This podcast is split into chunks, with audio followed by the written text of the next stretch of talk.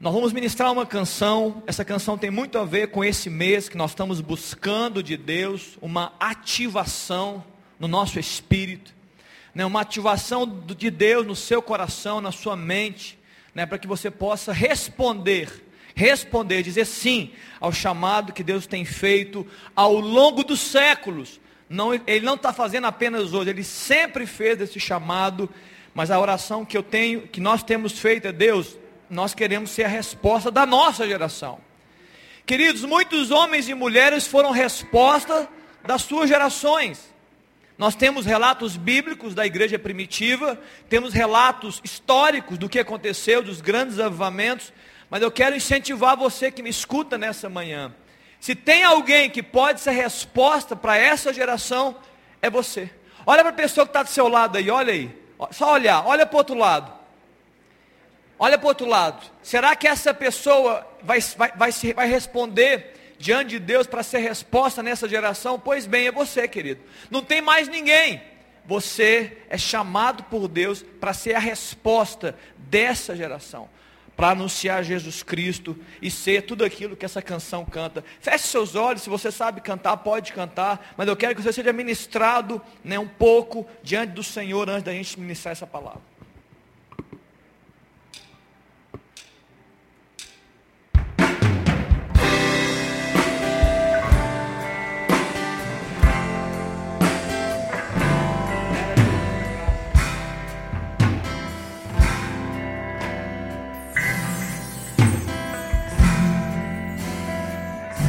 Ama-me, Senhor, e me conheces.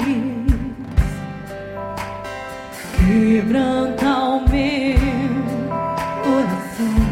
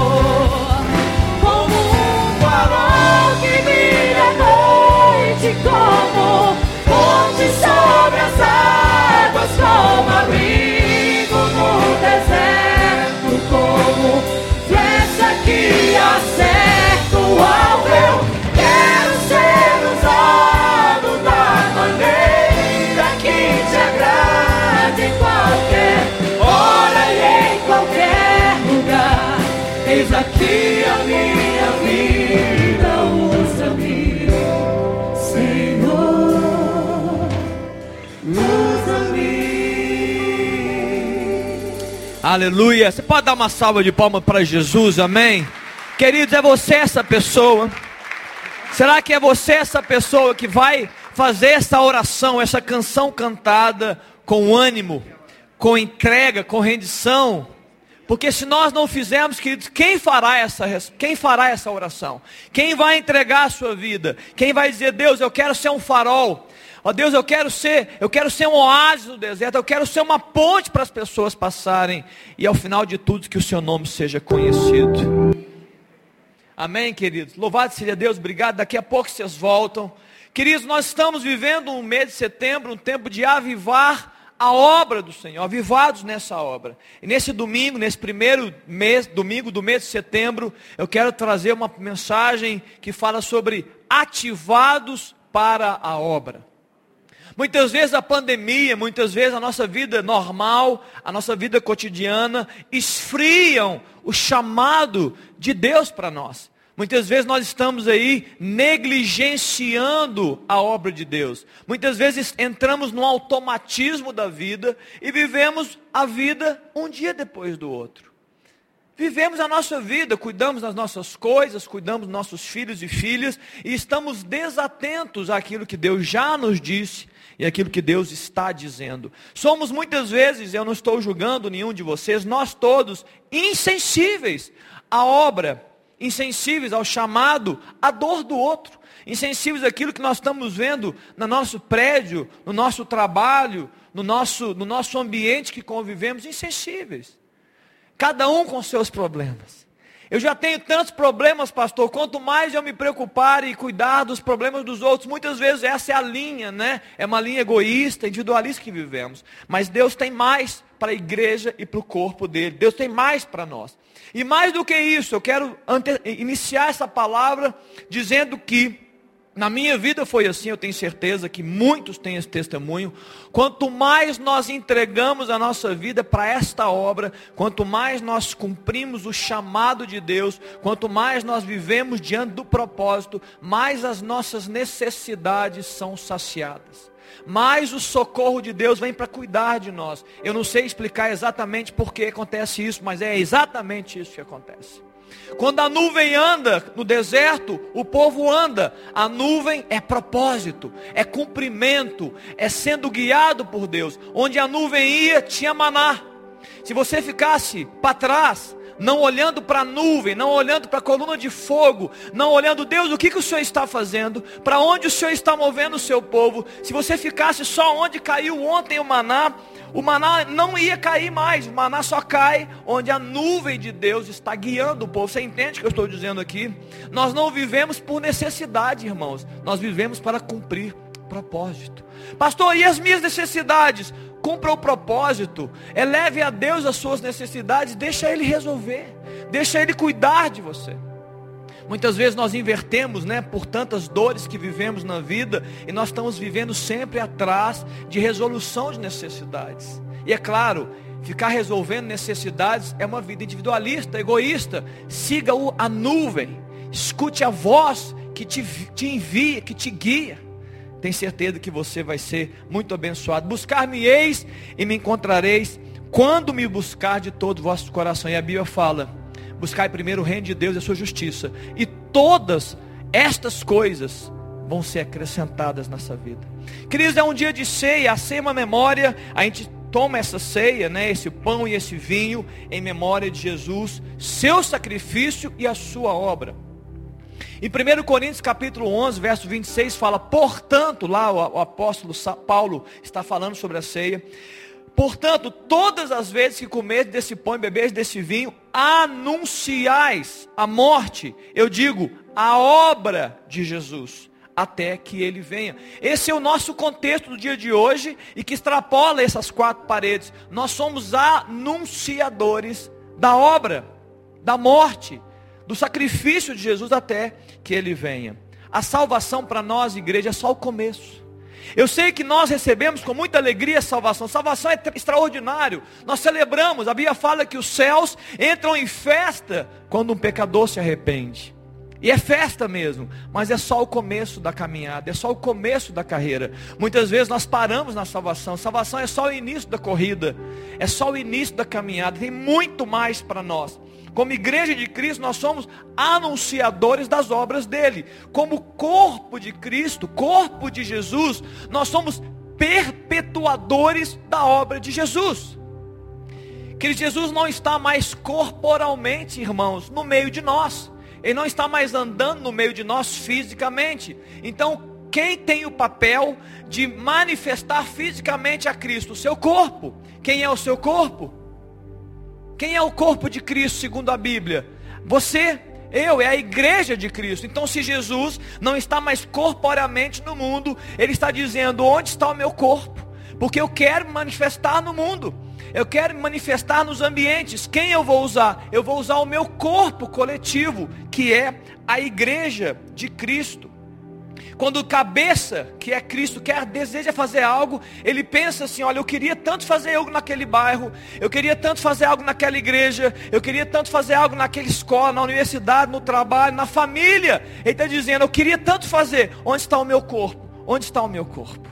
É o meu corpo que vai fazer o meu corpo, a igreja que vai realizar. E não só obras grandiosas aos nossos olhos, como muitas vezes nós nos travamos, quem fica preso assim, é só grande obra, né? Estruturada, gloriosa, grande, multidões, não, queridos. Uma grande obra é algo que Deus manda você fazer na vida de uma pessoa, já é uma grande obra. Imagina uma pessoa sendo transformada pelo poder do evangelho, Imagina o que vai acontecer com a geração dessa pessoa.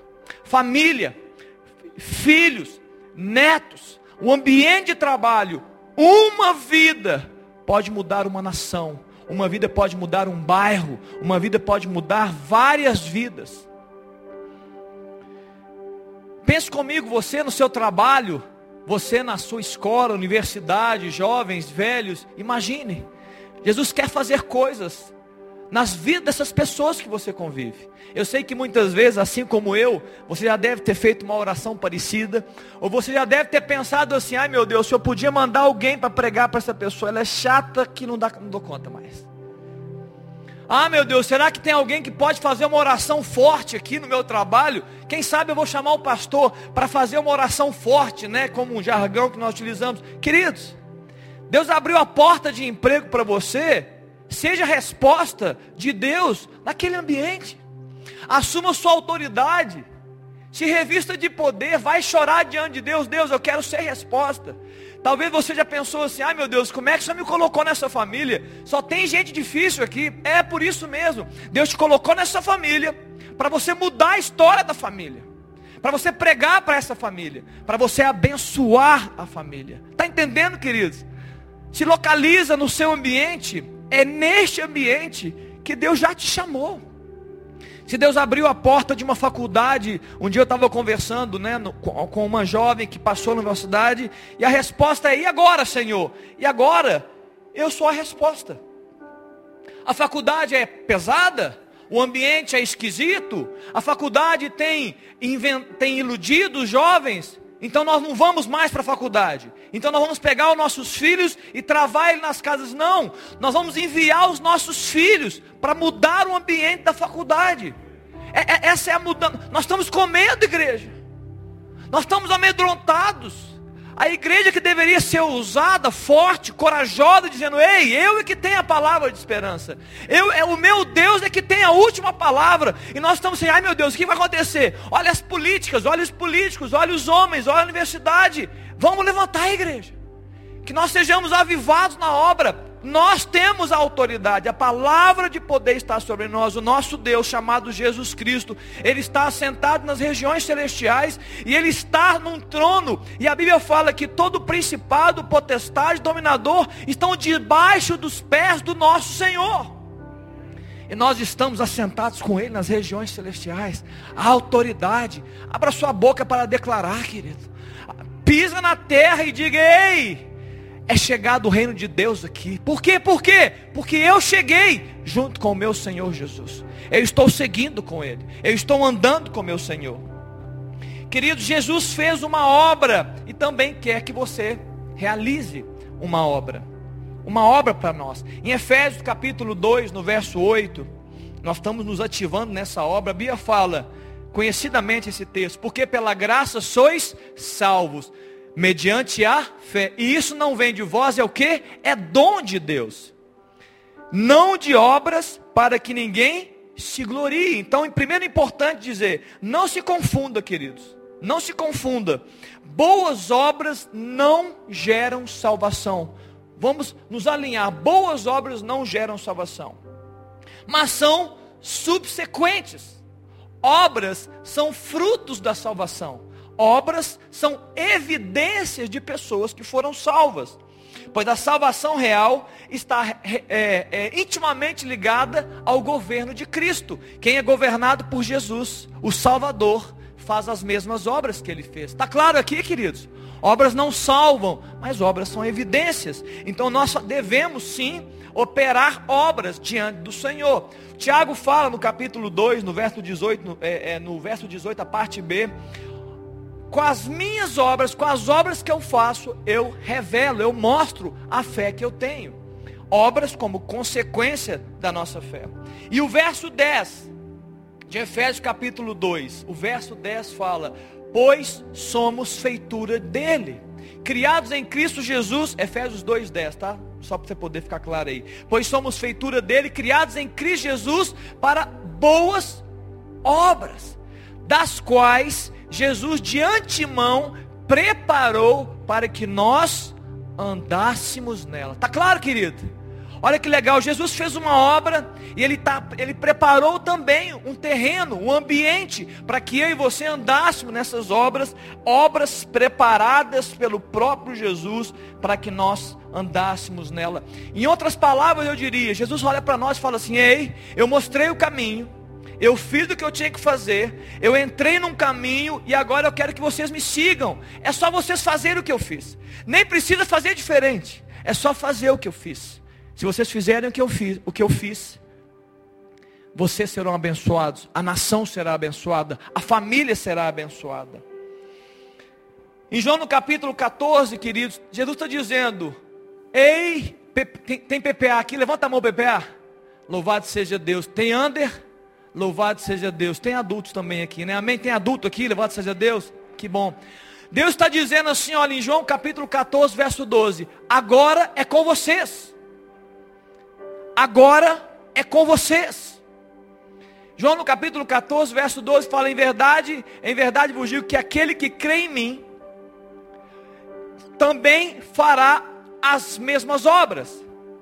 E as fará maiores, porque o que, queridos? Eu vou para o Pai. Jesus está dizendo assim para os seus discípulos, está dizendo nessa manhã para nós, agora é com vocês. Eu vou para o Pai. Então ficou agora essa obra, a mesma obra que eu fiz, para vocês fazerem. É isso que Jesus está dizendo nesse texto. É para vocês fazerem. Se tem uma obra, então precisamos, queridos, ser ativados nela. Ativados nessa obra que glorifica a Deus. Amém, queridos? Amém? Estamos todos juntos aqui nessa introdução. Então, antes de falar de obras nossas, não tem o mês todo falar de muitas coisas. Eu quero falar da obra de Cristo, aproveitando esse tempo da ceia. Eu quero aproveitar para lembrar da obra de Cristo e entender o que estava intrínseco em Jesus. O que, que estava ligado em Jesus? Quais eram os valores de Cristo? Como ele manifestou as suas obras? Eu quero que você pense sobre isso comigo nessa manhã. E a primeira coisa que eu quero falar está em Filipenses no capítulo 2, no verso 5. Muito conhecido. O apóstolo Paulo está dizendo para nós essa manhã: tende em vós o mesmo sentimento que também houve em Cristo, que, subsistindo em forma de Deus, não usou como usurpação ser igual a Deus. Antes ele se humilhou, ele tomou a, a, é, se tornou semelhança de homem, tomou a forma de servo, se foi reconhecido em figura humana no verso 7 e no verso 8.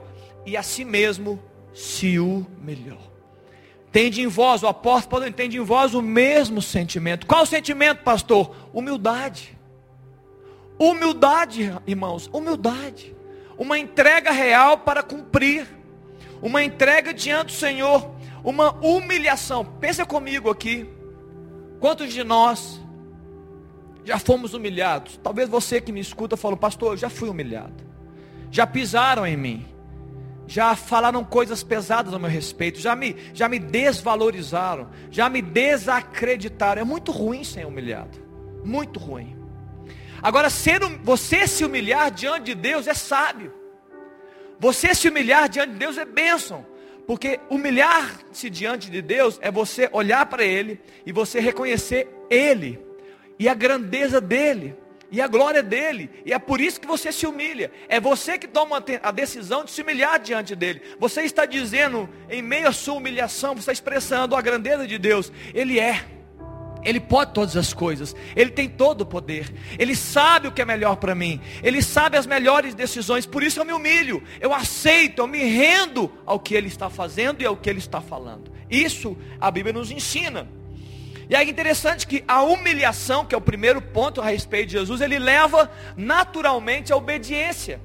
Olha o que está no verso, no verso 8, no final. Que ele a si mesmo se humilhou e foi obediente até a morte, morte de cruz. Então a primeira coisa intrínseca em Jesus, ele foi o que? Ele se humilhou. Ele não usurpou ser igual a Deus. Segunda coisa, ele foi obediente. Ele foi obediente até a morte e morte de cruz. Queridos, Jesus não agiu para cumprir, ele, ele agiu exatamente para cumprir os propósitos estabelecidos por Deus antes da fundação do mundo. Já estava escrito, estava decretado. Jesus pegou, pegou, pegou o, o, o, o que deveria fazer. Ele leu, ele leu o Antigo Testamento, ele, ele estava na presença de Deus e falou assim: é isso aqui que tem que fazer, então é isso aqui que vai ser feito. Quando eu descer lá, eu vou cumprir, eu vou, dizer, eu vou fazer exatamente o que está estabelecido para a minha vida. Essa deve ser a sua e a minha oração também, essa obediência diante daquilo que Deus tem falado. Em João no capítulo 6, no verso 38, Deus está dizendo: eu, porque eu não desci do céu, perdão, porque eu desci do céu não para fazer a minha própria vontade porque eu desci do céu não para fazer a minha própria vontade, mas a vontade daquele que me enviou. Jesus está dando um exemplo. Jesus está ensinando o povo. Jesus está nos ensinando nessa manhã. Não é para viver segundo as suas próprias vontades. É para viver segundo a vontade daquele que te enviou. Jesus foi o exemplo, Jesus foi o primeiro, ele é a premissa de Deus. Ou seja, o seu nome, irmão, o seu nome, irmã, ele não está arrolado nos céus para que você venha para essa terra e fique aqui para fazer a sua própria vontade. Se você está vivendo isso, você está vivendo um engano, uma ilusão. Sai dessa ilusão quanto antes. Sai dessa ilusão enquanto antes. Mas nós vivemos para cumprir a vontade do Senhor. Muitas vezes, querido, nós somos atingidos por uma teologia extremamente equivocada, louca, a respeito da nossa relação com Deus. Eu já disse isso aqui, mas eu vou repetir. Nós, nós né, é, transformamos Jesus como o gênio da lâmpada é a, é, é a, essência da nossa teologia, a nossa conexão com Deus, uma conexão superficial, fútil e apenas de consumo em relação ao nosso Deus. É como se a gente esfregasse a lâmpada, vocês conhecem isso, talvez né, alguns não conheçam, eu vou contar. Você esfrega a lâmpada, entenda para o crente, eu oro, né? Eu esfrego a lâmpada, eu oro, e aparece o gênio. E ele fala assim: Eu sou o gênio. Você tem três pedidos que vão ser atendidos.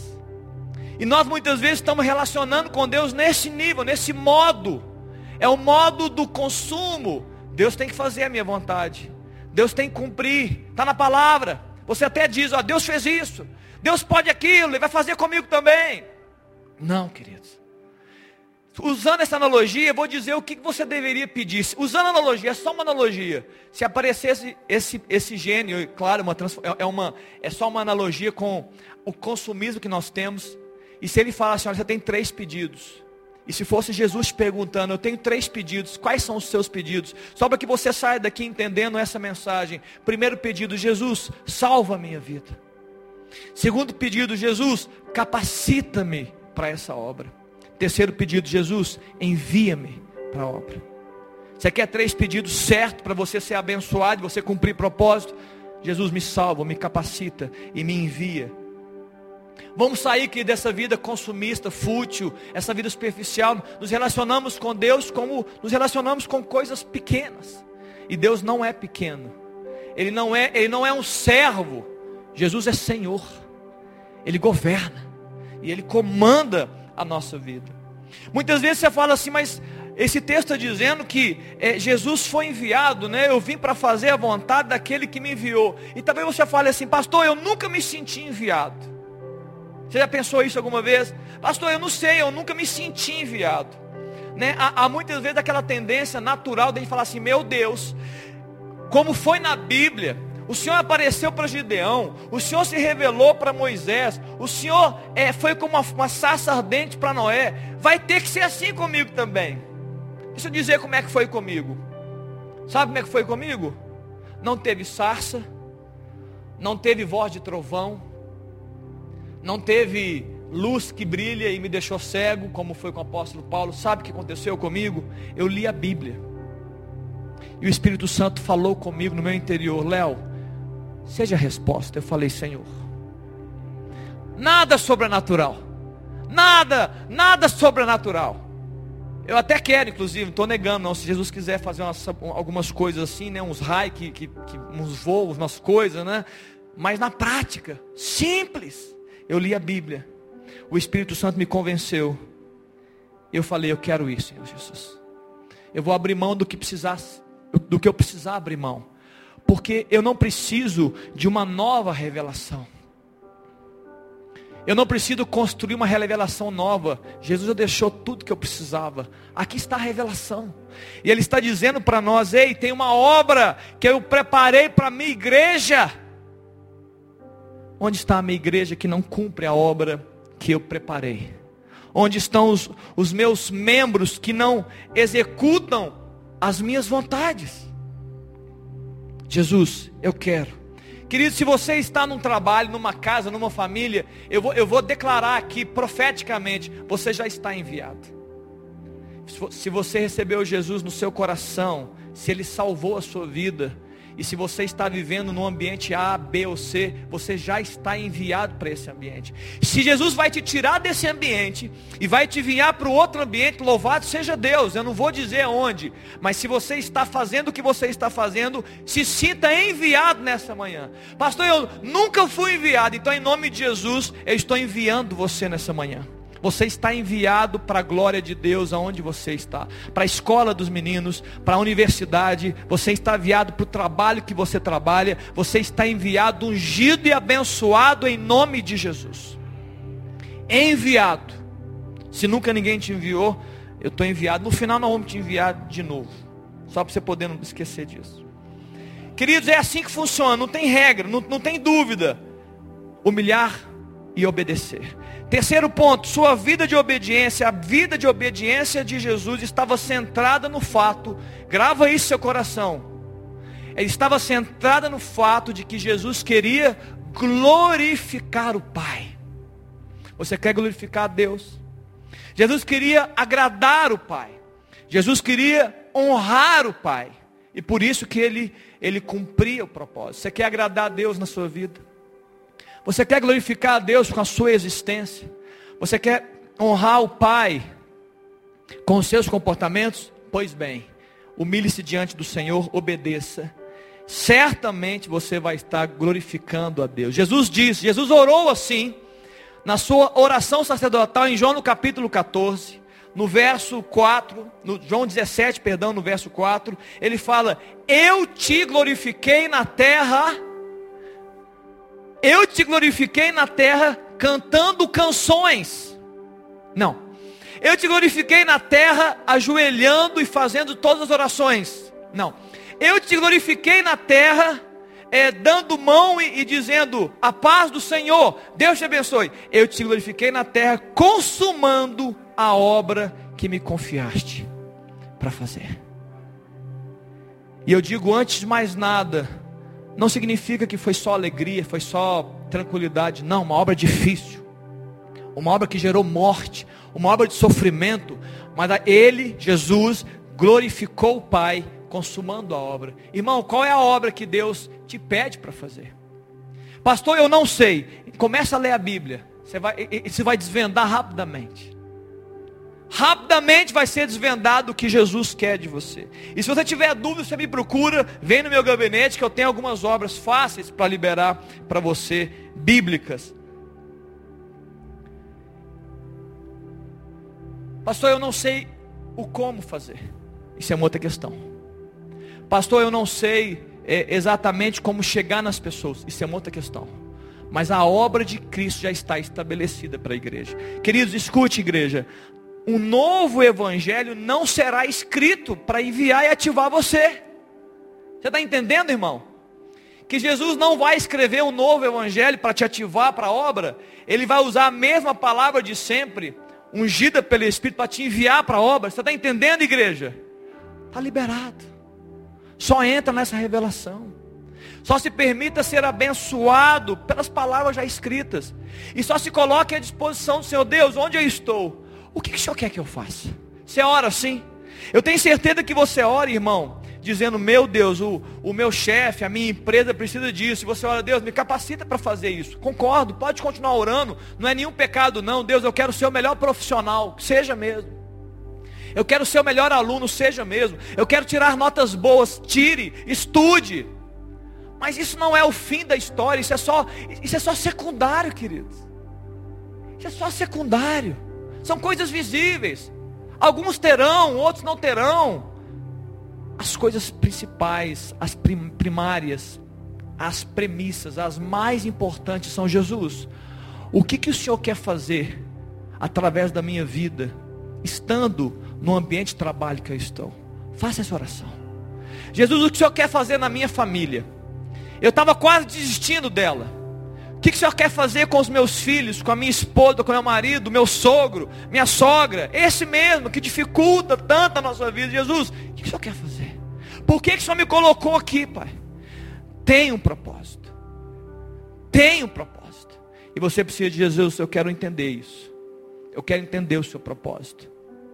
O Senhor me fez mudar de prédio. O Senhor me colocou num prédio novo. Por que, que o Senhor fez isso?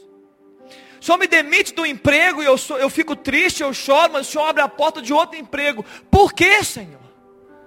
O que, que eu posso fazer para consumar a obra que o Senhor reservou para mim. Está claro, igreja? O que, que eu posso fazer, Jesus, para consumar a obra que o Senhor revelou, que o Senhor liberou para mim? A igreja de Cristo cumpre o propósito. Os membros da igreja, os membros do corpo, fazem a obra.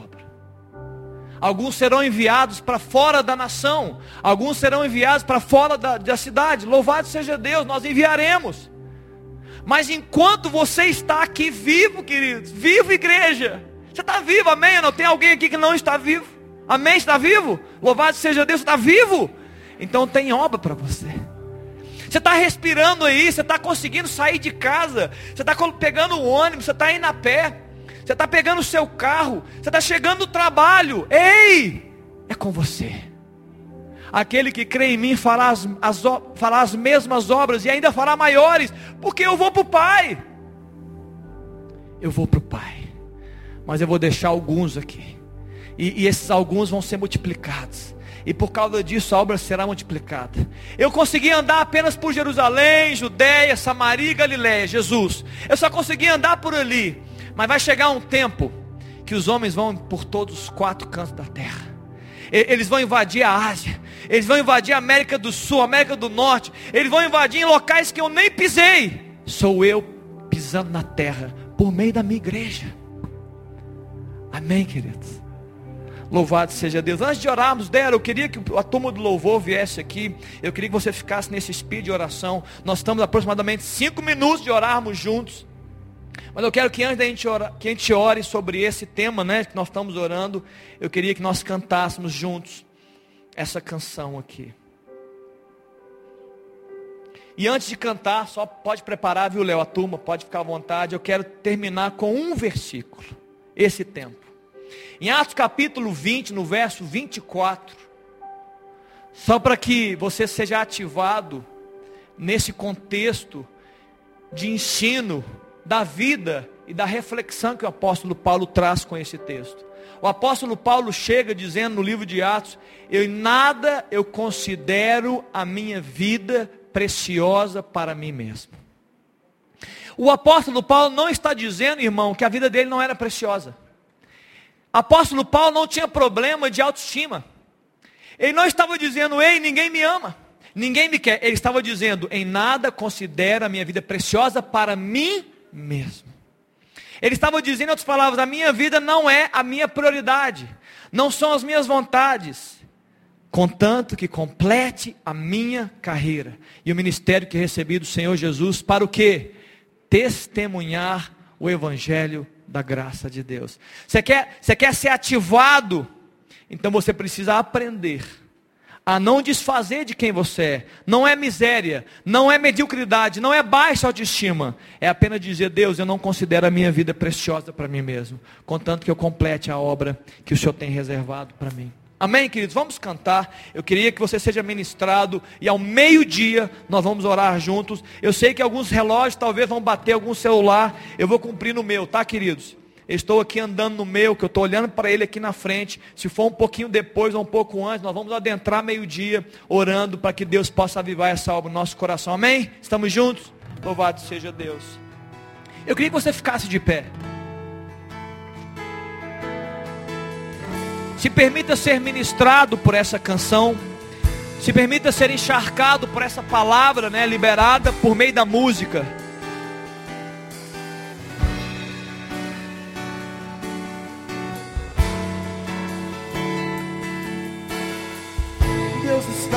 Levantando um novo povo. Deus está sacudindo toda a terra. Deus está separando seus profetas. Um novo dia amanhecer, uma nova história se cumprir.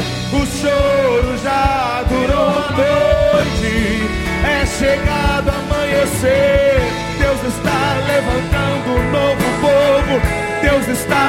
sacudindo toda a terra.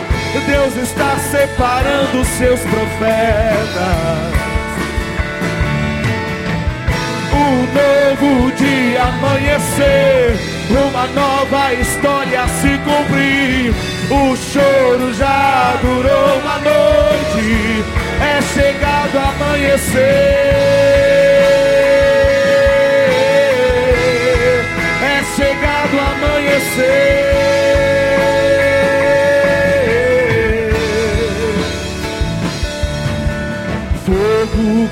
Consumidor. Faça essa oração nessa manhã.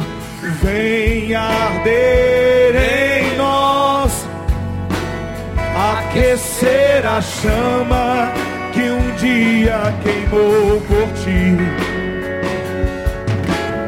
homens se desviaram, profetas se existem aqueles. Sim, Pai. Mas existem aqueles. Você e eu. Que não se Amém. dobraram Somos nós. ante outros deuses. mas existem aqueles que não se dobraram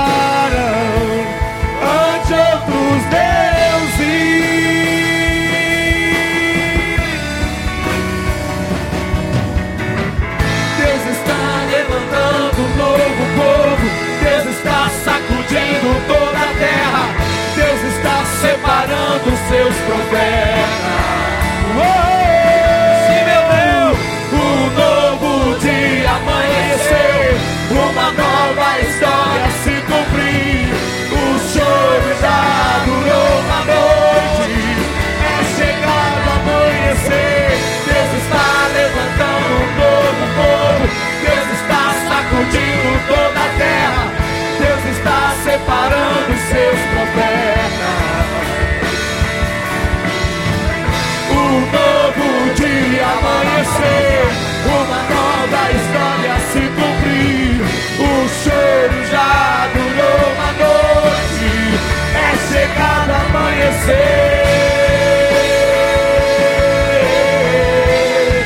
É chegado amanhecer.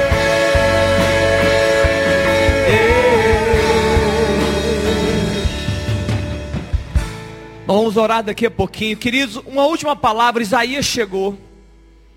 E ele teve a revelação da glória de Deus. Aquilo constrangeu, aquilo assustou, aquilo impactou a vida de Isaías. Mas o final desse ambiente de glória, desse contato direto com Deus, além de curar a língua de Isaías, Deus pergunta para Isaías: A quem eu enviarei? E quem irá após nós, após mim, após nós?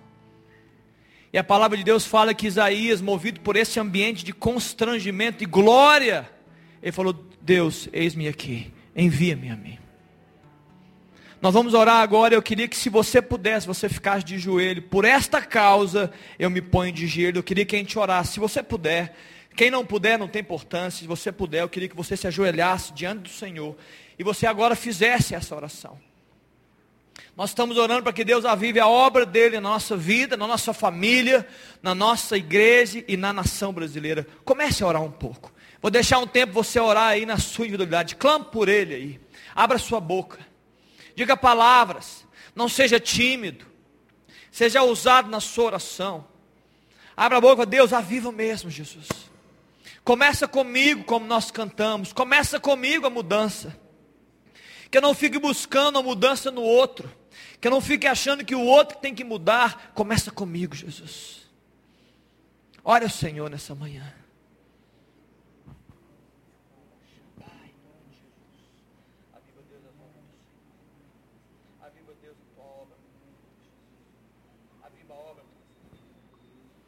Traz a oração à sua família. Coloca diante do Senhor as pessoas que você ama, seus queridos. Fala, Deus, põe a tua porção sobre eles. Sim, Deus, muda eles, Pai. Põe, a tua, põe teu fogo, a tua chama ardendo no coração dos meus familiares, dos meus queridos. Salva vidas. Liberta, Pai. Cura-os, Deus. Libera essa palavra, igreja. Olhe por nós, olhe pela igreja. Fala, Deus, levante a tua igreja. Levanta a IMC, Senhor. Que a IMC seja resposta nesse bairro, Colégio Batista. Que os membros dessa igreja sejam resposta onde o Senhor tem enviado.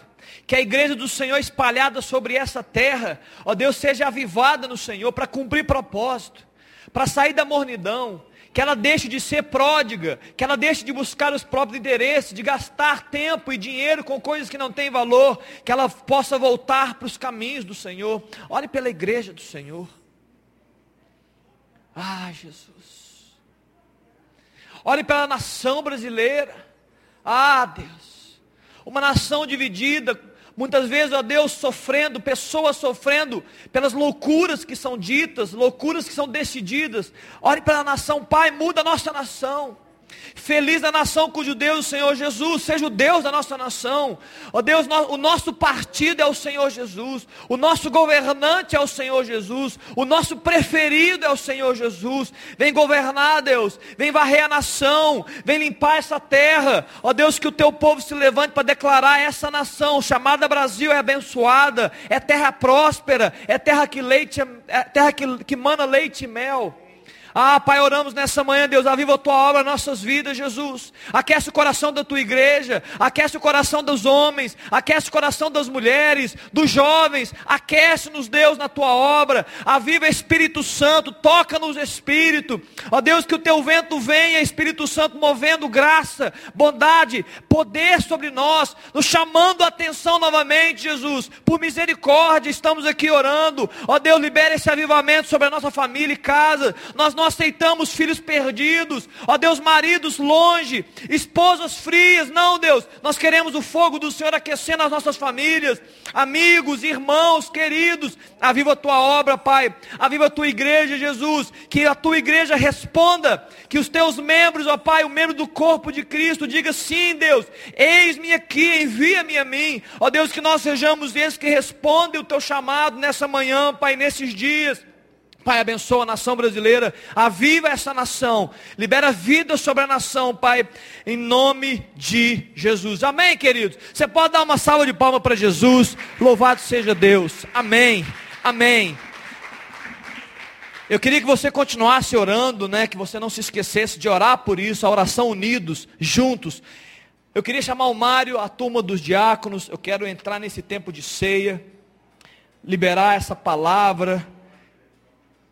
Queridos, primeiro, hoje é dia 5 de setembro, nós temos ainda 25 dias para orarmos juntos. Eu queria que você orasse, eu queria que você clamasse. Primeiro por você, nós, senão nós vamos ser cegos guiando cegos. Eu sou o primeiro alvo de ser avivado. Logo depois, sua casa, família, sua igreja e a sua nação. Amém? Mário, Enquanto nós cantamos, você pode começar a distribuir, tá? Já pode fazer. Eu quero dar só algumas palavras rapidamente para você. Queridos, a palavra de Deus nos ensina, em 1 Coríntios capítulo 11, que a gente deve sempre examinar o nosso coração. Eu quero declarar que esse é um tempo de mesa. Esse é um tempo da ceia. Nós usamos esse tempo para poder declarar quem Jesus é, o que ele fez. E nós, como irmãos, declaramos a nossa unidade com o Pai e entre nós. Olha para a pessoa que está do seu lado aí, olha. Nós queremos declarar isso, olha, nós somos unidos, nós somos só um corpo. Amém? Nós somos um só corpo. Nós somos um só corpo. Ceia é lugar de declarar Jesus e declarar a nossa unidade. É um bom tempo para você perdoar pessoas. É um tempo propício para você dizer, Deus, eu não quero viver essa história difícil que muitas vezes nós temos vivido. É um bom tempo de quebrar muro de divisão. É um tempo propício para fazer isso. Enquanto nós cantamos, eu queria que você pegasse os elementos e você pensasse sobre isso, orasse sobre isso. Quem sabe hoje é um dia de você pedir perdão para alguém, pedir perdão a Deus, para que você possa viver a verdadeira ceia do Senhor. Amém, queridos? Vamos cantar. Enquanto isso, os elementos são distribuídos, lá em cima também.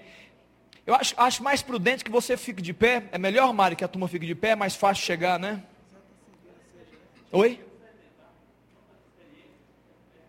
Fica, fica de pé, queridos. Acho que é mais fácil para chegar até você, né?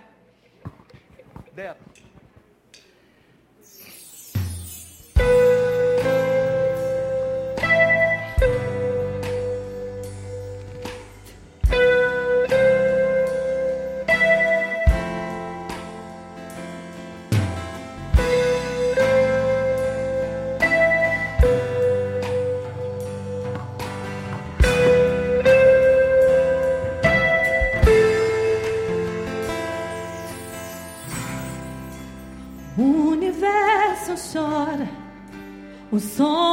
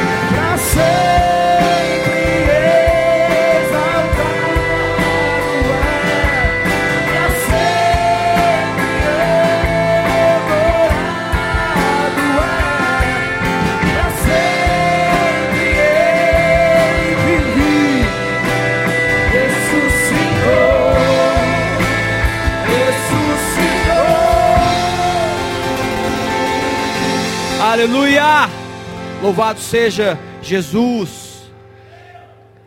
Glória a Deus. Queridos, alguém não recebeu um dos elementos? Levanta a mão. Aí no fundo, aqui na galeria. Não, todos receberam. Muito bem. Vamos só aguardar a turma aqui de cima também receber os elementos para a gente fazer esse tempo né, de ceia juntos.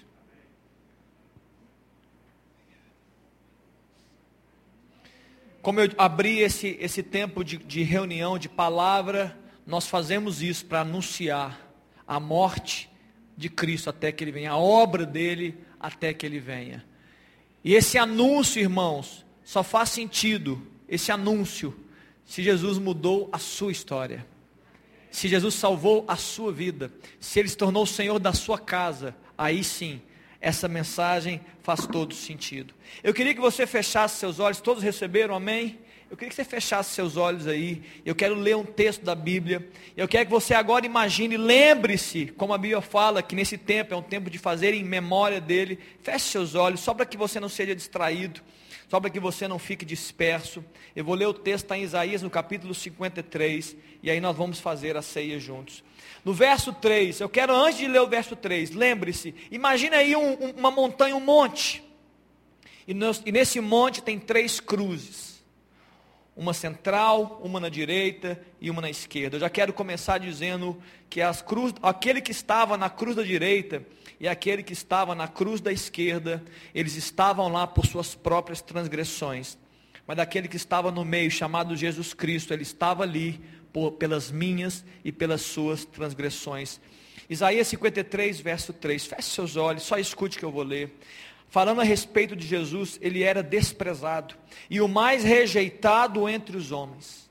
Homem de dores e que sabe o que é padecer. E como um de quem os homens escondem o rosto, ele era desprezado e dele não fizemos caso. Certamente ele tomou sobre si as nossas enfermidades. E as nossas dores levou sobre si.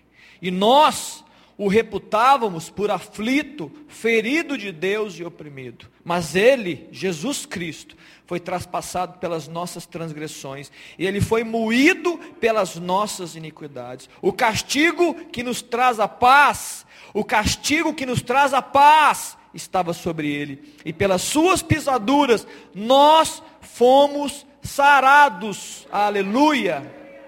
Todos nós andávamos desgarrados como ovelhas, cada um se desviava pelo caminho, mas o Senhor fez cair sobre Jesus a iniquidade de todos nós.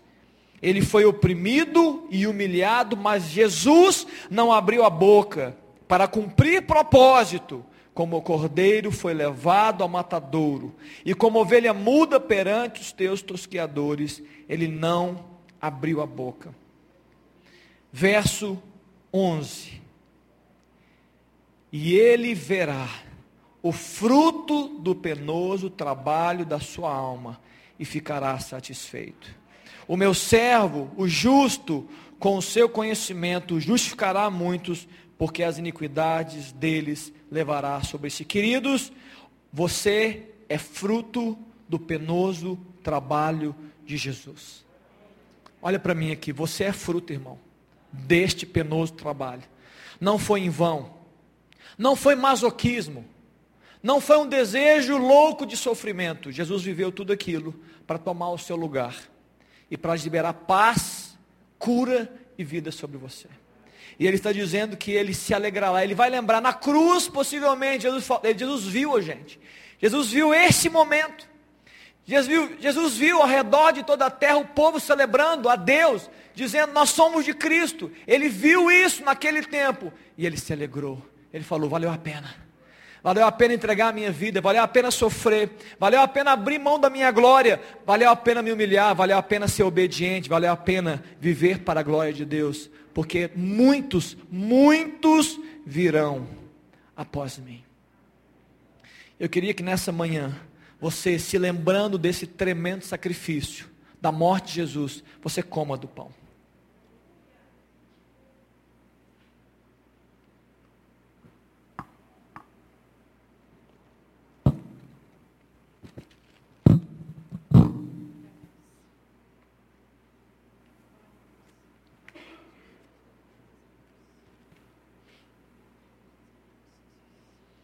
Obrigado, Pai.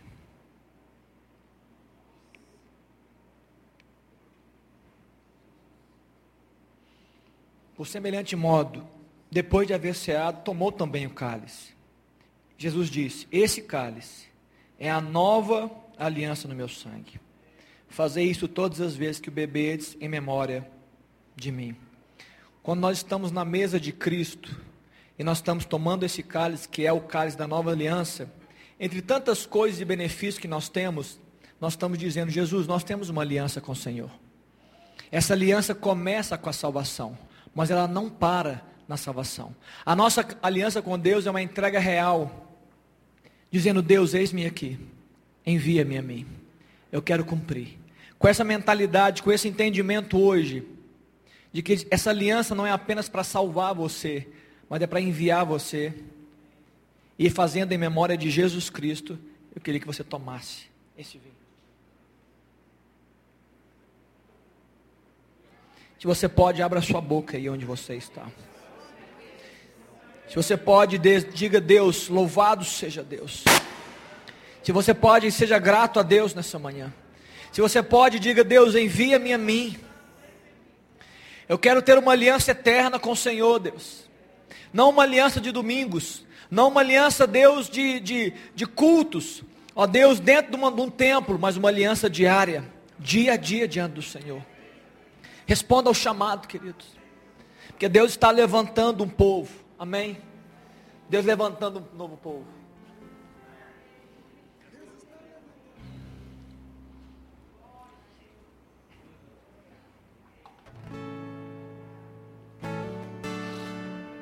Vamos encerrar cantando essa canção juntos aqui agora. Deus está sacudindo toda a terra. Deus está separando os seus profetas. Diga nessa manhã, antes de sair, fala assim: Deus, eu sou a resposta. Eu quero ser resposta, Pai. história se cumprir. O choro já durou uma noite. Na sua vida, eu profetizo que é chegado o amanhecer. É chegado o novo de Deus para você e para sua casa. Deus está separando seus. Um novo dia amanheceu, uma nova história se cumpriu. O choro já durou a noite, é chegado o amanhecer.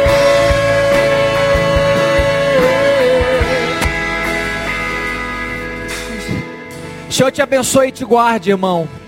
E nessa manhã eu declaro de forma diferente: você está enviado a partir dessas quatro paredes. Você está abençoado a partir dessas quatro paredes. Não para uma bênção apenas para a sua vida. Essa bênção você já tem. Você já tem sido abençoado com toda sorte de bênçãos. Mas eu estou enviando você, igreja, para você ser bênção na vida do mundo, na vida do outro, no seu trabalho, na sua casa, na sua família. Eu estou abençoando para que você seja ungido no Senhor, para experimentar novas, uma nova ousadia no Espírito para experimentar no seu coração e na sua vida experiências sobrenaturais. Você está sendo enviado por isso. Seja sensível a Deus nessa semana. Deus vai usar você como instrumento de bênção na vida de alguém. Deus vai mudar a história da sua casa, Deus vai mudar a história do seu trabalho, escola, da nação. Uma vida vale mais do que o mundo inteiro. Esteja aberto ao Senhor e seja abençoado em nome de Jesus. Vá em paz.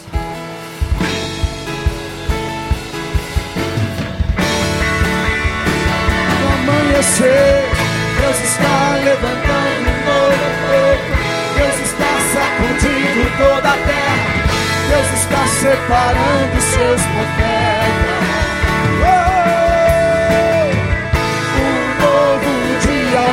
Amanhecer, uma nova história se cumprir. O choro já durou uma noite, é chegado amanhecer.